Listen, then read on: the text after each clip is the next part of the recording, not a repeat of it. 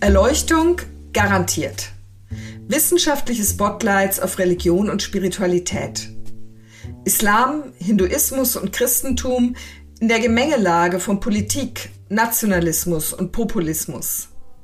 Gott, Göttinnen, Engel und Dämonen, historische Fakten in der Bibel, religiöse Antworten und Fragen nach Spiritualität und Ethik.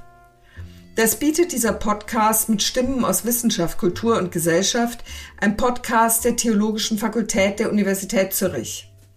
Ich bin Dorothea Lüttekens, Religionswissenschaftlerin und Dekanin.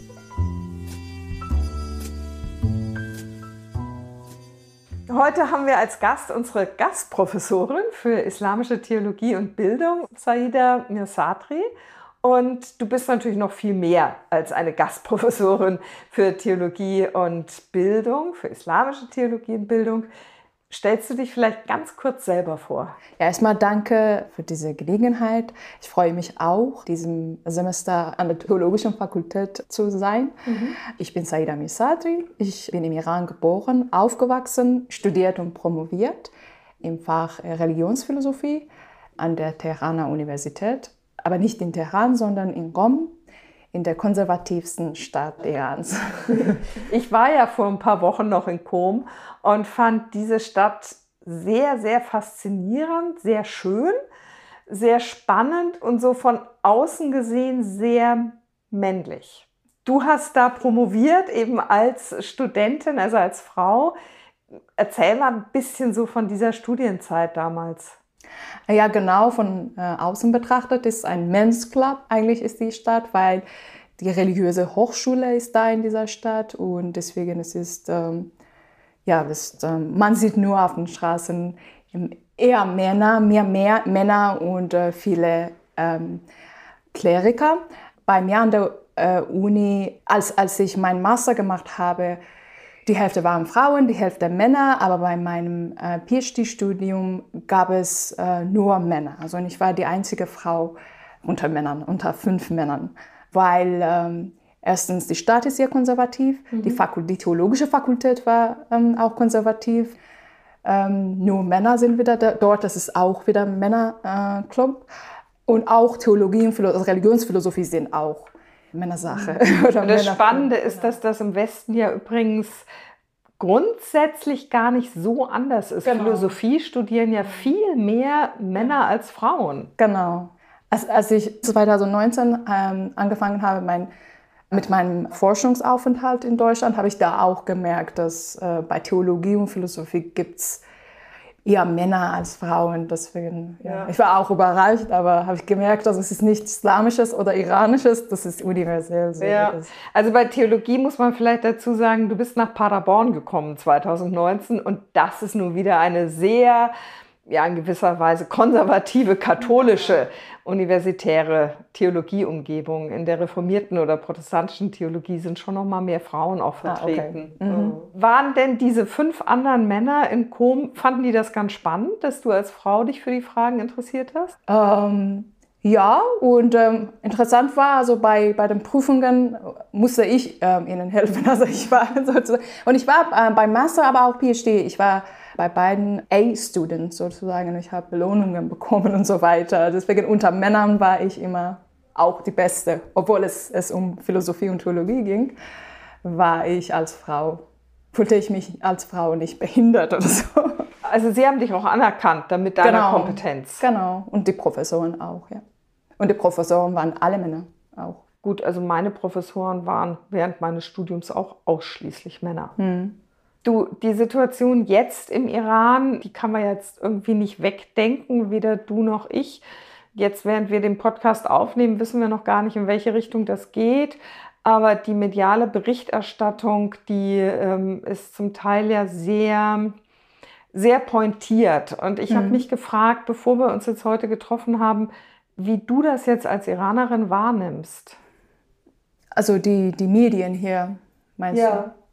du? Ähm, also einerseits ähm, bin ich froh, dass die Stimme der Frauen hier widerspiegelt wird, aber andererseits fühle ich mich oft aufgeregt als. Muslima, mhm.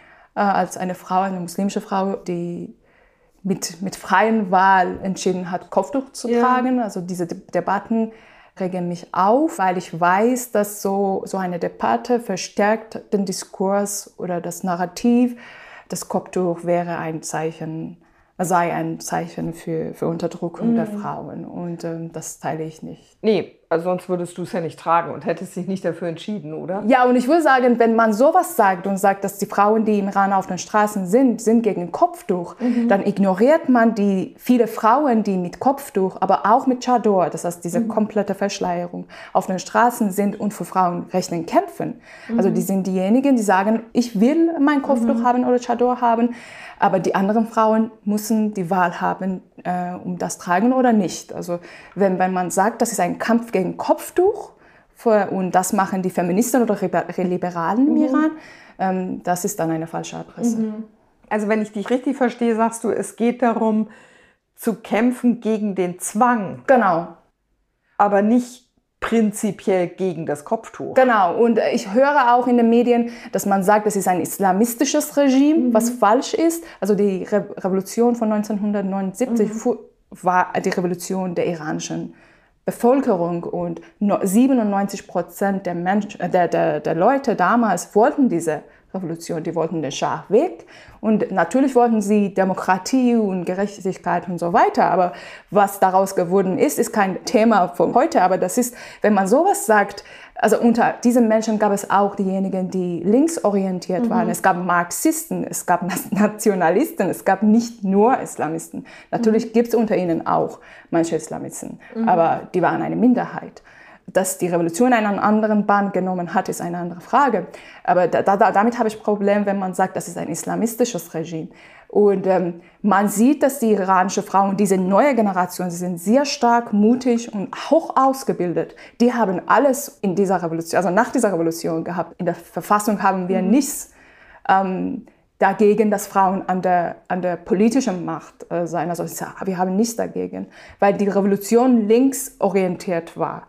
Aber danach äh, haben, ähm, also des, deswegen konnten sie nicht gegen Frauen sein, ganz am Anfang. Also ich meine, es heißt, die Verfassung ist nicht frauenfeindlich und die Revolution war nicht islamistisch. Also es war in gewisser Weise eine islamische Revolution, würdest du sagen. Es war aber keine islamistische genau. Revolution. Und die Verfassung per se ist noch nicht frauenfeindlich. Genau. Ja. Und das sieht man auch daran, dass viele Frauen eben hoch ausgebildet sind genau. im Iran und durchaus wichtige Ämter übernehmen, Professorinnen werden können. Genau. Jetzt vielleicht nicht gerade im philosophischen oder theologischen Bereich, aber in vielen anderen Kontexten. Du hast mal ein Blogbeitrag geschrieben zur Emanzipation des weiblichen Körpers, wo du gesagt hast, im Grunde genommen ist der weibliche Körper eine Art Schlachtfeld innerhalb der verschiedenen politischen Herrschaften. Mhm. Das würdest du auch immer noch so sehen, auch im Kontext der jetzigen ja, also, Unruhen. Weil wenn man äh, die Geschichte vom Iran in den letzten Jahrhundert beobachtet, sieht man, dass ganz am Anfang des Jahrhunderts gab es einen Schah, unter denen Frauen mit Zwang, die die Schleier und Kopftücher, woran sie so gewohnt waren, äh, plötzlich wegnehmen, mhm. wegnehmen mussten. Und keine Frau dürfte. Und das war eine hochreligiöse Gesellschaft, äh, die von heute auf morgen, mhm. weil der, der Schah war gegen Kleriker und wollte seine Macht so zeigen und wurde dann damals dann wieder der Körper der Frau, das Schlachtfeld mhm. der Machthaber. Das heißt, worum es dir jetzt eigentlich als Muslima geht, ist nicht per se pro oder natürlich auch nicht anti-Kopftuch zu sein, aber für die Freiheit genau. von Frauen selber zu entscheiden. Genau. Und wenn, wenn, der, wenn die, ähm, die Journalisten hier dann oder, oder Feministen vor allem hier alles auf Kopftuch reduzieren, dann ignorieren die diese, diese Forderung von Frauen für Freiheit. Also die, die, die Freiheit der Wahl, damit die ja. entscheiden dürfen, ähm, äh, für ihre Rechte, also, also die Wahl zu haben, weder sie ihr Kopf erdecken wollen oder nicht. Ja. Und interessant finde ich nach meinem Seminar, ich habe ein Seminar über Frauenrechte, mhm. ähm, nach dem Seminar kam eine Frau auf mich zu, also in, in dem Seminar habe ich über die Frauenrechte im Islam gesprochen und so weiter. Und kam sie auf mich zu und sagte, also sie hat kein Kopftuch, sie hat selber gesagt, ich komme von einem muslimischen Hintergrund, ich praktiziere nicht, aber ich kenne diese Kultur. Natürlich äh, gibt es viele Probleme in, in der islamischen Tradition, mhm. aber in Europa, es ist auch nicht alles gut für Frauen, also muslimischen Frauen. Und sie sagt also, das ist nicht schwarz-weiß, dass im Islam alles, in islamischen Ländern alles schlimm ist und ja. alles perfekt. Und sie selber sagte, ich weiß es nicht, ob es so ist oder nicht. Sie sagte, in Genf dürfen man äh, Frauen mit Kopftuch bestimmte Stellen nicht bekommen, einfach weil sie Kopftuch haben. Und ähm, das heißt, dass, dass muslimische Frauen auch in Europa. Ja. Und, und in diesem Artikel auf diesem Blog ging es auch darum. Ja, also Frauen eigentlich wieder beschränkt werden genau. in ihrer Freiheit, sich auszudrücken. Genau. Was ist denn für dich ein wichtiger Grund, das Kopftuch zu tragen? Ähm, also für mich es ist eher Teil meiner Identität. Ich möchte gerne muslimisch aussehen. Mhm. Also es ist nicht aus, aus meiner Glauben. Also für viele muslimische Frauen ist es aus, äh, von ihrem Glauben. Die denken, so sind sie nahe zu Gott. Aber bei mhm. mir ist es also ich habe es immer gehabt, ich habe mhm. diesen Kopftuch immer gehabt. Es gehört zu meiner Identität. Wenn, wenn ich den habe, wenn ich dieses Kopftuch habe, dann habe ich das Gefühl, ich bin, ich bin meiner Identität treu. Also ja. ich fühle mich immer noch, ich, ich denke, ich kann meine Identität immer noch äh, hier in einem fremden Kontext äh, haben und die anderen auch zeigen. Dass, also ich will nicht europäisch aussehen. Ja, wobei es ja auch europäische Musliminnen gibt. Ja, ja, ja, aber ich weiß nicht, ich möchte gerne Middle Eastern aussehen. Ah, okay. Ähm, wobei ich würde sagen, da musst du ein bisschen mehr machen als das Kopftuch tragen. Weil das ist mir jetzt persönlich wichtig, klarzustellen, Muslima sein heißt nicht, nicht ja, genau, Europäerin genau, zu sein, ja, oder? Ja. Sondern es ist für mich dann eher, wie du das jetzt beschreibst, so wie manche Christinnen für sich entscheiden, ein Kreuz zu tragen mhm. an der Kette weil sie sagen, das drückt einfach ihr Christsein aus, ihre Beziehung mhm. sozusagen mhm. zu Jesus. Mhm. Die möchten sie ein Stück weit nach außen hin sichtbar machen. Und so mhm. verstehe ich dich jetzt, ist für dich das Kopftuch. Ja, ich will kein Zeichen zeigen, aber ich weiß nicht, also damit fühle ich mich, also wie ich gesagt habe, sie treu ja. zu mir selbst. Ich glaube, ich kann, weil wenn man in einem fremden äh, Kontext ist, äh, hat man manchmal ähm, nicht die Angst, aber die Sorge, ich vergesse meine eigene Identität oder ja. verliere meine eigene Identität. Ja. Ich, ich möchte gerne, also ich, ich respektiere diese Kultur, ich habe die Sprache gelernt, also ich, ich, ich kenne vieles über die, ja. die Kultur, aber ich möchte immerhin meine eigene Identität behalten und nicht komplett assimiliert sein. Und vielleicht weniger assimilieren, in dem Fall in einen christlichen Kontext als in einen säkularen Kontext der eben ja auch gerade von bekennenden Christinnen und Christen auch nicht geteilt wird. Also mhm. du bist ihnen da sehr nahe. Mhm, ja. ja? äh, du, du hast eben schon dieses Seminar ja angesprochen. Äh, das ist ein sehr beliebtes Seminar hier. Mhm. Das, äh, dir sind die Türen eingerannt worden mit diesem Thema Frauenrechte im Islam.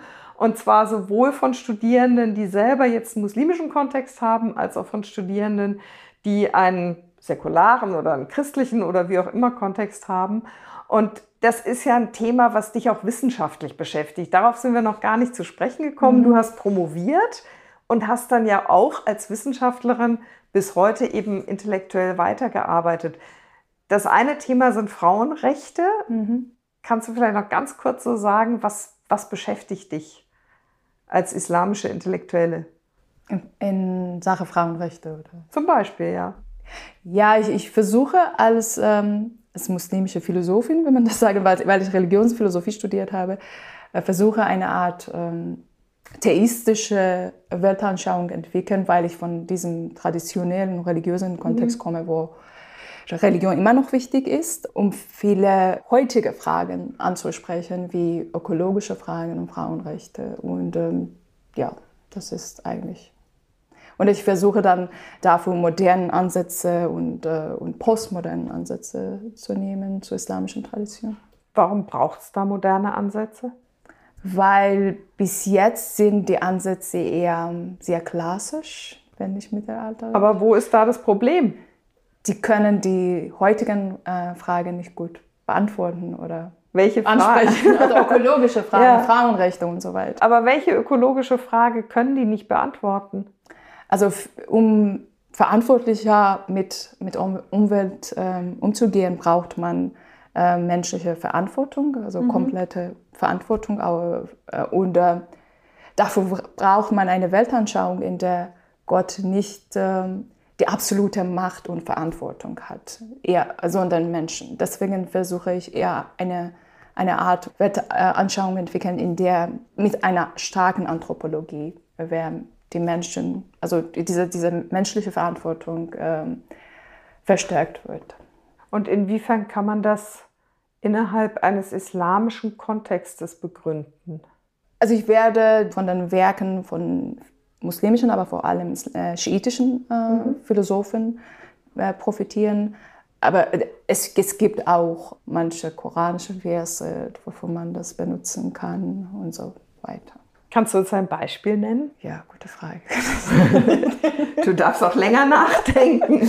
Ja, es gibt äh, einen koranischen Vers, was sagt, also, äh, in dem erwähnt wird, dass ähm, die Natur auch Teil der menschlichen Gesellschaft ist. Aber in der schiitischen Tradition, anders als in der sunnitischen Tradition, es ist, ähm, man argumentiert eher mit, mit Vernunft mhm. als mit dem Koran und mit Hadith. Und solange ich äh, diesen Philosophen benutzen kann, bin ich immer noch in der Tradition. Mhm. Was wären so die brennendsten Frauenrechtsfragen, die du, also wenn ich dich richtig verstanden habe, sagst du ja, Ökologie ist so der eine Teil. Der andere mhm. Teil sind Frauenrechte, die mhm. in unserer gegenwärtigen oder in unseren gegenwärtigen Gesellschaft sehr mhm. akut sind und für die es auch islamische Antworten braucht. Mhm. Gibt es so einen Bereich von Frauenrechten, wo du sagst, das, da kannst du mir zum Beispiel erklären, warum ist das nötig, neue Antworten zu finden? Also ich bin keine islamische, äh, keine Experte in islamischem Recht. Äh, das müssen die machen. Aber was ich als Philosophin machen kann, ist ähm, also eine in der klassisch äh, islamische Philosophie und Theologie ist gibt es diese Hierarchie. Also es gibt mhm. Gott ganz an oben und dann der Mann und dann Frau und dann die Natur. Es ist so verstanden. Wenn man aber eine Weltanschauung hat, in der alles auf einer Ebene steht. Also die Männer, Frauen, Natur, alles, also alle Formen des Lebens haben, ähm, sind gleich und haben gleiche Rechte. Das kann dann vieles ändern. Also das ist, was ich als mhm. Philosophin beitragen kann. Also in Recht kann ich nichts ähm, ja. Machen oder... Das ist nicht dein Feld. Genau, das ist nicht mein Feld. Würdest du wirklich so weit gehen als Religionsphilosophin, dass alle Geschöpfe der Natur dieselben Rechte haben wie Menschen, Männer Nein, nein, nicht wie Menschen, aber ähm, also ich, ich, versuche eine Art Prozessweltanschauung äh, zu entwickeln. Das ist mhm. dann ein Fachbegriff. Ich, also ich versuche aber zu zeigen, alle Formen des Lebens haben eine Art ähm, Bewusstsein. Mhm. In der Natur es ist äh, am niedrigsten, in Menschen es ist am, am, am höchsten. Und je höher dieser Bewusstsein, Freiheit und so weiter, desto höher sind die Rechte. Aber das heißt auch, die Formen des Lebens, die die niedrige Bewusstsein und Freiheit haben, haben auch das Recht äh, fürs Leben. Aber nicht gleich wie Menschen. Okay. Das hieß aber wahrscheinlich auch, dass mit den Rechten auch die Verantwortung steigt. Genau, genau, ja, genau, ja. genau.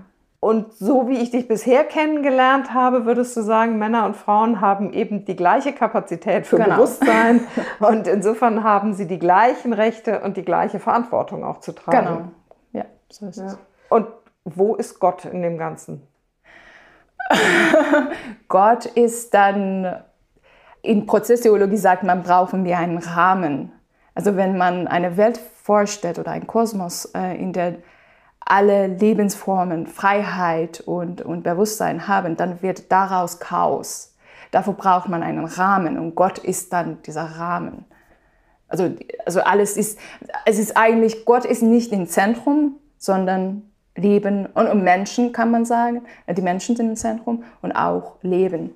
Und Gott ist dann, dann ähm, der, der alles umfasst und eine Form gibt und von, von diesem mhm. Chaos eine Art äh, Ordnung macht.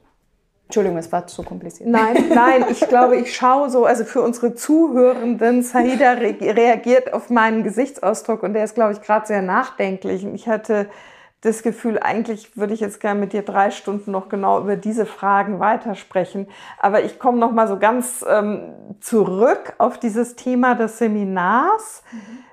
Was ist dir da was findest du auffallend? Was ist anders bei dem Seminar, was du hier jetzt in Zürich gibst, im Verhältnis zu den äh, Seminaren, die du in deiner eigenen Studienzeit in Com erlebt hast?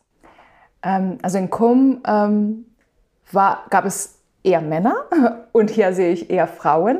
Bei meinem Seminar zu Frauenrecht im Iran äh, vor und nach der Revolution gibt es nur Frauen. Das heißt, es gibt nur 17 Frauen. Hier? Ähm, hier. Und in Com? Ähm, nein, in Com hatte ich so eine Veranstaltung nicht. Also mhm. da, da war alles so philosophisch. Ähm, und hier ja, gibt es nur Frauen. Und ich habe mir gedacht, ist, denken die Männer, es ist Frauen, also Frauenrechte ist Frauensache oder sowas. Äh, warum gibt es keine Männer in, in, in meinem Seminar? Ähm, was ich so schade finde, weil ähm, Männer in, in meiner Generation oder in Generation meiner Eltern und Voreltern ihnen war Frauenrechte egal, aber die neue Generation weiß, Frauenrechte ist auch, also Männer, also hat mit Männern auch zu tun, dass solange Frauen nicht frei sind, können die Männer auch nicht frei sein. Das merkt man ja im Augenblick sehr, sehr deutlich genau. im Iran. Ja, ja, genau. Deswegen sind das erste Mal Männer neben Frauen auf den Straßen. Ja. Mm, deswegen fand ich, fand ich so interessant und äh, traurig und schade, dass die Männer bei mir im Seminar nicht waren. Ich habe auch ein Seminar zum Thema Theodizee. Da gibt es mhm. auch drei Frauen. Und ich frage mich, nehmen die Menschen mich nicht ernst oder gibt es überwiegend nur Frauen an dieser Fakultät? Kannst du kurz noch sagen, was ist Theodizee? Ähm, Theodizee ist die Frage über das Leid auf der Welt und wie man das rechtfertigen kann mit der Existenz ähm, eines allwissenden, allmächtigen und äh, all, allguten Gott. Was ist die islamische Antwort? Alles ist gut und was wir als böse wahrnehmen, ist eigentlich kein Böse. Und das habe ich in meiner Doktorarbeit kritisiert und das mache ich auch in diesem Seminar.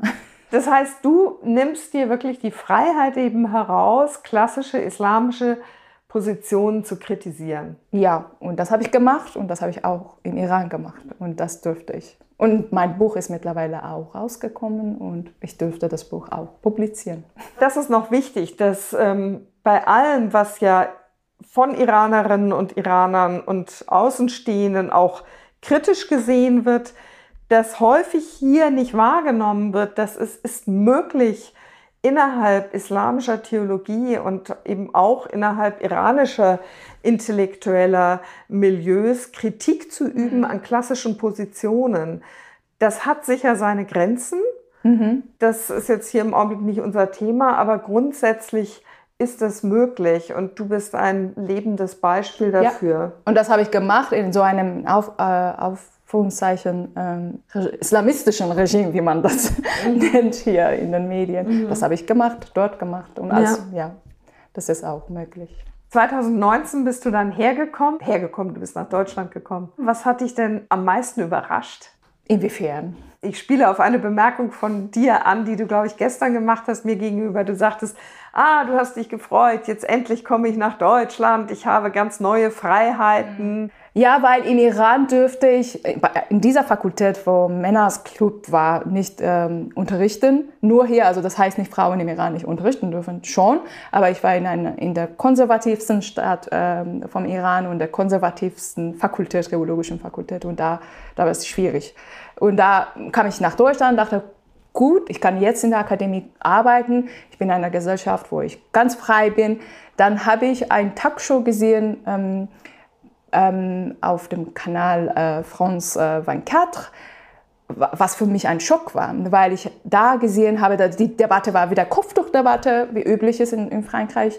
Und ähm, eine feministische Frau, weiße Frau, sagte zu einer, einem jungen Mädchen mit mhm. Kopftuch, People of Color, man konnte das mhm. sehen, sagte, also du verstehst nicht, also was dein Kopf, Kopftuch bedeutet, das ist ein Zeichen von Islamismus und so weiter. Das Kopftuch, dein Kopftuch wird ausgenutzt. Und diese Frau war so aufgeregt, aber trotzdem versuchte höflich zu bleiben und sagte, danke für Ihre Aufklärung. Das war für mich Schock, also dass hier wieder, hier, wieder hier in Europa sagt man zu mir, was mein Kopftuch bedeutet, ja, genau. was auch der Fall im Iran war. Also, also im Iran hat man dir gesagt, was das Kopftuch bedeutet und kaum genau. kommst du nach Europa, wird dir genau. wieder erklärt, was das Kopftuch bedeutet. Genau, im Iran bedeutete das, das ist, äh, das zeigt die Würde der Frau und dann spricht man hier zu mir, also sagt man zu mir, das ist ein Symbol der Unterdrückung. Und äh, ja. ja, da hatte ich, ich habe ich hab das, hab das Gefühl bekommen, also ich, ich habe genug gehabt. Also ist, ja. Warum ist es so schwierig, als Muslima in dieser Welt zu leben? Mhm. Du, ein, bevor wir jetzt gleich enden, im Augenblick ist die Situation im, im Iran, wie sie ist. Wie ist sie denn für dich persönlich? Ähm, schwierig, weil ähm, die Internetverbindung ist gestört und es ist schwierig, mit meiner Familie Kontakt zu haben. Manchmal muss ich mit meiner eigenen SIM-Karte sie anrufen und ein paar Sekunden oder Minuten mhm. mit ihnen sprechen, um sicher zu sein, dass es ihnen gut geht. Und das ist sehr teuer, aber das ist der einzige Weg für mich. Ja. Vielen Dank. Gerne. Und äh, wir werden das Gespräch weiterführen. Ich habe ja das Glück, dass Saida noch das ganze Semester hier ist. Und ich bin froh darüber und ich wünschte, unsere Zuhörenden könnten sie hier genauso wie ich vor mir sehen, strahlend mit einem wunderschönen sonnengelben Kopftuch. Und ja, dann bis zu unserer nächsten Begegnung und ich freue mich, wenn Sie nächstes Mal, also in zwei Wochen, wieder mit dabei sind. Da wird es wieder zu einem ganz anderen Gesprächsthema kommen ich, ich danke auch für diese, für diese Einladung, auch die, die Gelegenheit an der Fakultät, äh, die mich ausgewählt hat. Und ähm, also trotz, trotz des Kopftuches und für sie äh, war es wichtig, was in meinem Kopf ist und nicht auf meinem Kopf. Danke, das ist ein wunderbares Kompliment. Das war ein Podcast der Theologischen Fakultät der Universität Zürich. Alle zwei Wochen am Freitag. Wenn er Ihnen gefallen hat, abonnieren Sie ihn doch und über Kommentare freuen wir uns natürlich auch. Redaktion und Technik kommen von Andy Gredig und der Podcast Schmiede.